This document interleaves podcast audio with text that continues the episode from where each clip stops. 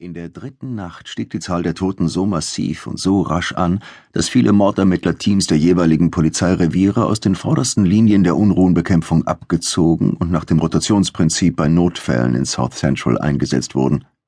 Detective Harry Bosch und sein Partner Jerry Edgar wurden von der Hollywood Division abgestellt und einem mobilen B-Schicht-Team zugeteilt, zu dem aus Sicherheitsgründen auch zwei mit Schrotflinten bewaffnete Streifenpolizisten gehörten.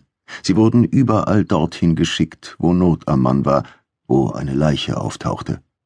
Das Vier-Mann-Team war in einem schwarz-weißen Streifenwagen unterwegs und fuhr von Tatort zu Tatort, ohne sich lang an einem aufzuhalten. Das war zwar nicht die korrekte Art, Mordermittlungen durchzuführen, nicht einmal annähernd, aber mehr war angesichts der unwirklichen Verhältnisse einer aus den Fugen geratenen Stadt nicht machbar. South Central war ein Kriegsgebiet. Überall brannte es. Horden von Plünderern zogen von Geschäft zu Geschäft, und mit dem über der Stadt aufsteigenden Rauch verflüchtigten sich auch noch die letzten Reste von Moral und Anstand. Die Gangs von South LA waren angetreten, die Herrschaft über die Dunkelheit an sich zu reißen, und hatten ihre internen Streitigkeiten beigelegt, um eine Einheitsfront gegen die Polizei zu bilden.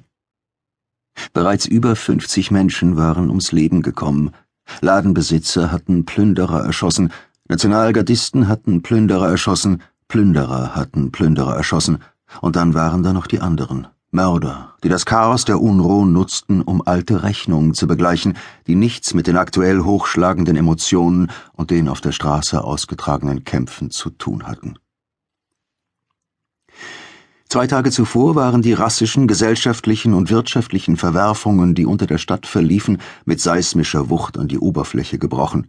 Der Prozess gegen vier LAPD-Officer, die beschuldigt worden waren, einen schwarzen Autofahrer nach einer wilden Verfolgungsjagd brutal verprügelt zu haben, war mit Freisprüchen für die Angeklagten zu Ende gegangen. Die Bekanntgabe der Entscheidung der ausschließlich aus Weißen bestehenden Jury in einem 70 Kilometer entfernten Vorstadtgericht hatte in South Los Angeles sofortige Wirkung gezeigt.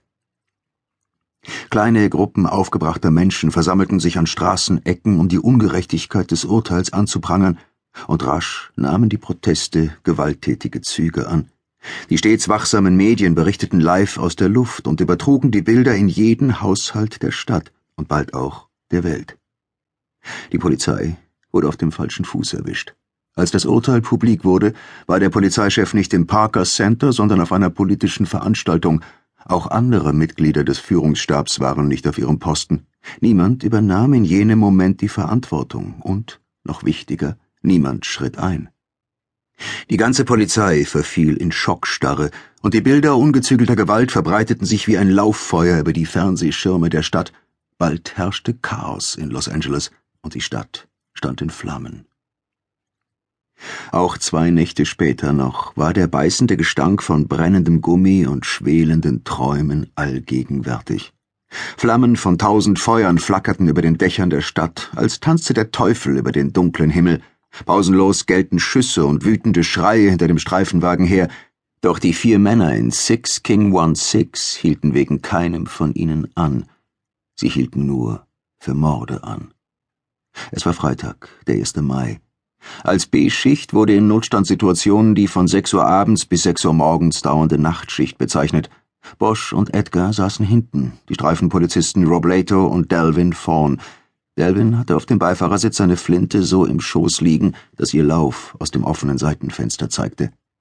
Sie waren zu einer Leiche unterwegs, die in einer Durchfahrt am Crenshaw Boulevard gefunden worden war. Der Anruf war von der California National Guard, die wegen der Unruhen in die Stadt beordert war, an die Kommunikationszentrale des Notstandskrisenstabs weitergeleitet worden. Es war erst halb elf Uhr abends, aber die Meldungen häuften sich. Einen Mordfall hatte King One Six seit Schichtbeginn bereits übernommen, ein Plünderer, der im Eingangsbereich eines Schuhgeschäfts erschossen worden war, vom Inhaber des Ladens. Da sich dieser Tatort in den Geschäftsräumen befunden hatte, hatten Bosch und Edgar in relativer Sicherheit arbeiten können, zumal Robleto und Delvin mit ihren Flinten und in kompletter Schutzausrüstung vor dem Eingang Wache hielten. Das verschaffte den Ermittlern die nötige Zeit, Beweise zu sammeln, eine Skizze des Tatorts anzufertigen und Fotos zu machen, Sie hatten die Aussage des Ladenbesitzers zu Protokoll genommen und sich die Videoaufnahme der Überwachungskamera angesehen, auf der zu sehen war, wie der Plünderer mit einem Alu-Baseballschläger die Glastür des Geschäfts einschlug. Als sich der Mann darauf durch die so entstandene Öffnung zwängte, wurde er vom Inhaber des Ladens, der hinter dem Ladentisch auf der Lauer lag, prompt mit zwei Schüssen niedergestreckt. Weil die Rechtsmediziner die zahlreichen Todesfälle nicht mehr bewältigen konnten, hatten die Rettungssanitäter den Toten ins County USC Medical Center gebracht.